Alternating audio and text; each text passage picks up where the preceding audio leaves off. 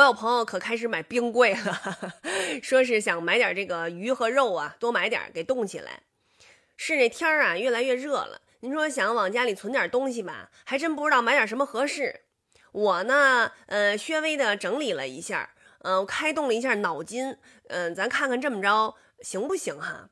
嗯，首先我认为呢，应该这个储存一些调节情绪的东西啊，比如说在家待时间长了以后可能会有点烦躁啊，所以我觉着应该呃这个储存一点这个甜水儿，虽然我不怎么爱喝，呃，饮料、酸奶，还有什么零食这类东西，就是解压的这类东西。还有呢，就是这个主食，我觉得很重要啊。什么米面，这个平常其实家里就挺多的，呃，但是呢，什么挂面啊，这搁得住的，我觉得可以多来一点。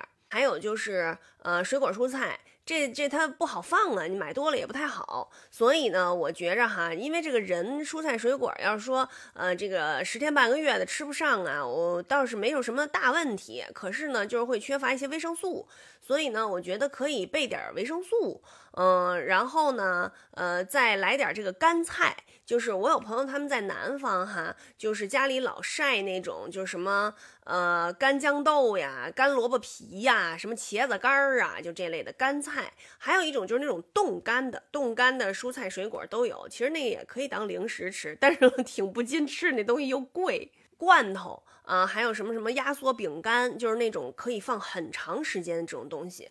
我这个东西吧，我倒建议别买太多，为什么呢？因为这个，呃，比如说吧，这个最最近您买的挺多的哈，完搁在家里搁了一大摞，等到回头那个不需要的时候呢，您就想不起吃它来了。咱没事儿，如果要是天天呃正常生活的话，谁也不会老吃罐头，你说是吧？所以我觉得这个这个得适量。另外，我觉得重要的是这个呃医疗一些用品，比如说这个呃什么呃碘伏呀。呃，什么这个创可贴呀、棉签儿啊、纱布啊，不是说您在家上蹿下跳的容易受伤。他就比如说吧，您切菜的时候切手了是吧？什么的啊，就反正我是经常的事儿。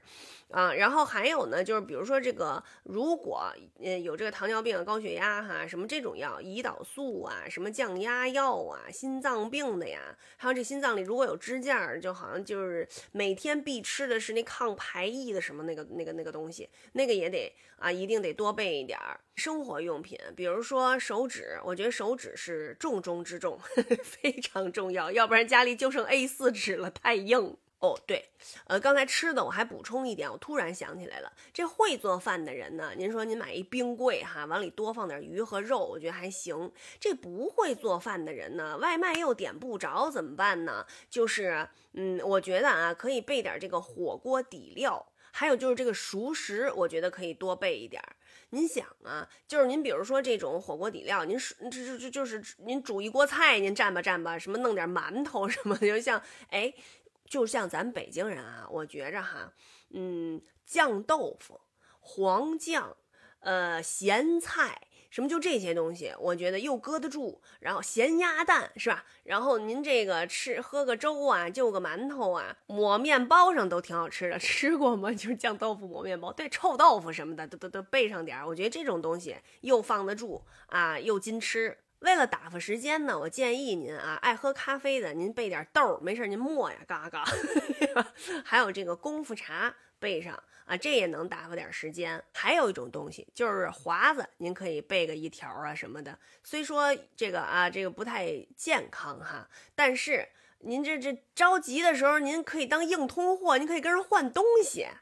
但是总的来说呢，我觉得这个储备一些日常生活的必需品呐，还有一些食物啊，是这是一个生活的方式和一个挺好的生活习惯。我觉得，你像以前爸爸妈妈怎么着哈，米呀、面的、油啊这些东西一定不会缺，就不像因为像咱们有的时候你上班啊什么的就点外卖啊，在外头吃啊，家里备的这些东西就少啊。但是我觉得啊，这个好的生活方式和生活习惯，我觉得咱们还是要继承。发扬，你平时你就存着点儿，这个以备不时之需，你到时候你就不着急了。